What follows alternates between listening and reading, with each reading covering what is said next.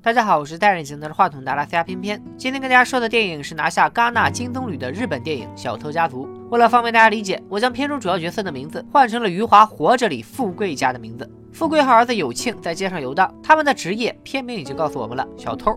两人的盗窃技术并不高明，富贵打掩护，有庆下手。他们靠着这样的小偷小摸，度过着平淡的每一天。偷窃的工作结束后，富贵和有庆会买街边的可乐饼，在傍晚时分一起享受父子的幸福时刻。这天，在一边吃可乐饼一边悠哉回家的路上，俩人在一户人家的阳台上发现了一个蹲着颤抖的小女孩。小女孩一个人被妈妈锁在了阳台。冬日的夜晚，温度骤降，但她只穿着一件单衣。富贵不忍心孩子一直这样受冻挨饿，动了恻隐之心，想把女孩带回家暖和暖和。和富贵有幸一起生活的，还有年岁已高却依旧精明的奶奶，富贵的妻子家珍和孩子他小姨，正值青春年华的凤霞。在全家人的询问下，被带回家的小女孩说自己叫小百合。细心的奶奶发现了孩子身上有很多伤痕，小百合连忙解释说这都是自己摔的。大家互相对视，都知道这不是摔的。虽然心疼这个可能遭受家暴的女孩，但为了不惹上麻烦，家珍让富贵带孩子吃完饭，赶紧送小百合回家。饭后，富贵抱着瘦弱的小百合来到了他的家门口。冬日的夜晚寂静一片，唯有小百合家里传来激烈的争吵声。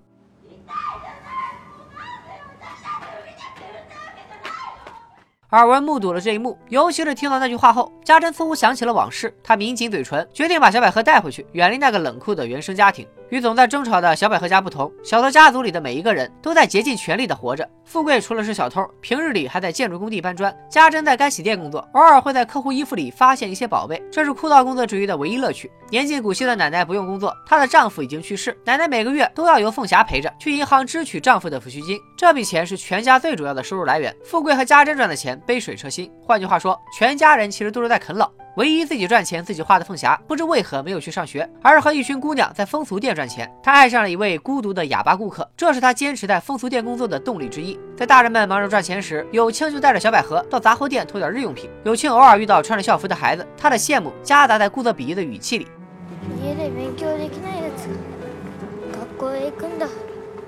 日子如果这样一直平淡的过下去，也算岁月静好。但这天，富贵工作时不小心弄伤了脚，家里又少了一个赚钱的劳动力。赋闲在家养伤的富贵不甘寂寞，还是坚持出门捞点外快。他会带着富贵和小百合一起，多了一个帮手，他们偷东西更加顺手，连渔具店的两根高价鱼竿也轻松拿下。有庆感觉富贵的爱被小百合分走了不少，有些生闷气。富贵表示小百合是有庆的妹妹，不许他说小百合碍事。有庆不接受这个妹妹，叛逆的跑开了。晚上，小百合不吃不喝，坐在门口等有庆回家。富贵知道有庆躲在了他的秘密基地一辆破车里。找到有庆后，富贵告诉有庆，小百合很在意哥哥，一直在等他回去。有庆沉默着，富贵岔开话题，想让孩子喊他一声爸爸，但有庆闭着嘴，始终喊不出口。剧情到了这里，出现了一个疑问：为何有庆不喊他爸爸呢？难道富贵是有庆的继父？这一家人总让人觉得隐隐的担忧。两个月后，这种担忧成为了现实。小百合失踪的事上了新闻，他的父母时隔两个月以后才报警，那时已经是春天。眼看事情闹大了，众人想让小百合自己回家，但小百合已经和这家人建立了情感纽带，不想再回到那个冰冷的原生家庭里。妈妈家珍遵从了孩子的意愿，全家人给小百合剪了短发，还改了一个新的名字小玲。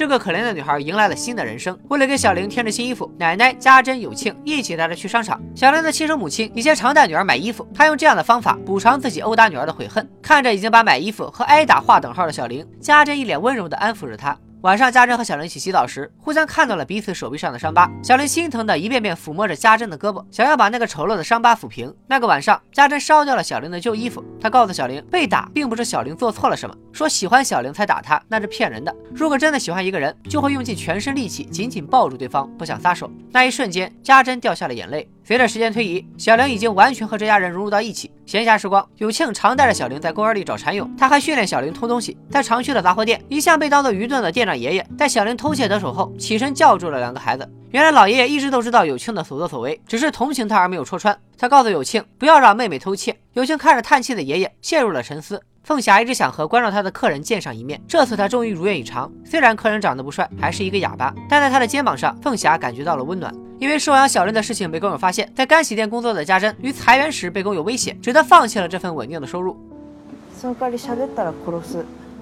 他赌气般的买了一堆化妆品和新衣服，和富贵在夏季暴雨声里颠鸾倒凤。这个家的危机正在雨声中逐渐扩大，但有再大的困难，日子总要笑着过下去。全家人找了一个好天气，一起坐车去了海边。看着凤霞和小玲在海浪中快乐玩耍的场景，家珍感叹：有时候没有血缘关系而聚在一起，反而彼此的关系会更好。这时，电影终于将悬念揭晓，原来这个家庭成员之间彼此都没有血缘关系。富贵、家珍、有庆、凤霞都有各自的原因寄居在奶奶家中。奶奶虽然也有自己的儿子，但不知道什么原因被儿子抛弃，于是他们五人就组成了这样一个奇怪的家庭。在一波一波的浪花里，家珍也加入了大家的嬉戏中。看着家人们开心玩闹的背影，奶奶小声地说了一句：“谢谢。”转眼秋天来到，奶奶在一个早上无声无息的去世了。富贵他们没有钱给奶奶举行葬礼，隐藏着各自身份的他们也没办法将此事传扬出去，只能将奶奶秘密的埋在了屋里。家里平日里的温暖气氛开始降温，因为杂货店爷爷的提醒，有庆不想再去偷窃。他目睹了富贵和家珍领取奶奶的抚恤金，还翻找奶奶藏在家里的私人存款。他们拿着奶奶的钱，一脸兴奋的样子，让有庆开始怀疑这个家存在的意义。但为了生活，有庆还是带着小玲去工作。他们在超市偷东西时，因为小玲的年幼，他偷拿的零食马上就要被超市员工发现。有庆为了掩护妹妹，情急之下故意抓起一袋橙子逃走，被超市员工追到走投无路后，有庆从桥上跳下，摔伤了自己。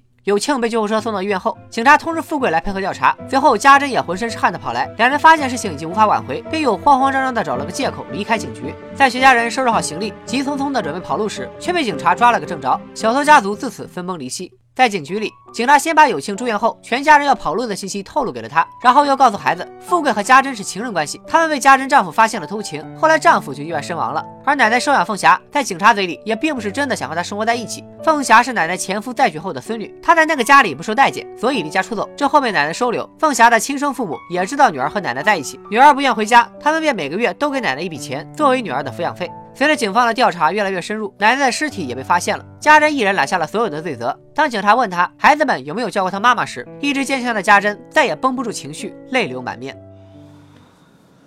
妈妈，お母さん。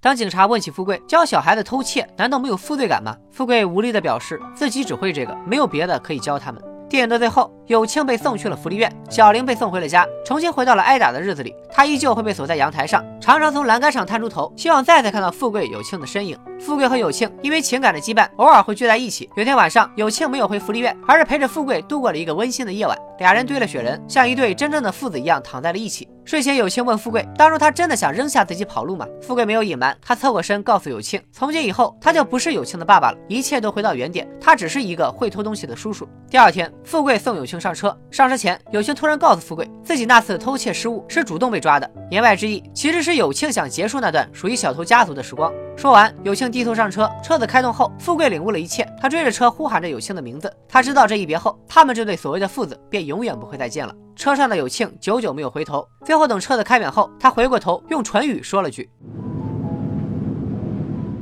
小偷家族就是这样一部用钝刀子扎心的电影。它像《失之愈合》之前的电影一样，在扭曲的社会关系里探寻着家庭的本来意义。不管是《如父如子》里的父亲互换，还是《无人知晓》里的母亲消失，家庭的聚合与消解，一直都是导演想要探讨的核心问题。小偷家族里的六口之家看起来是一个很奇怪、很难以理解的存在。他们都是一群在生活中受伤后凑在了一起，相互取暖的可怜虫。他们把家庭的存在价值去掉了血缘，而填充进了情感。维系一家人的或许是奶奶的抚恤金，但在金钱之外，他们彼此都互相关心、互相爱护。比起小玲的家，小偷家族这个夹杂在高楼大厦里的低矮小屋要更温暖得多。因为篇幅原因，片尾不能还原电影中的所有细节。电影的节奏舒缓，在观看全片时，你会更能融入那个让人无奈的世界。片中安藤英饰演的妈妈，在结局的那段哭戏，将无奈、酸楚、委屈、后悔各种情绪混杂在一起。光是这场戏，她已经有了影后级的实力，未来可期。好了，今天就说到这里，也欢迎大家看完原片后留言写下你的感受。拜了个拜。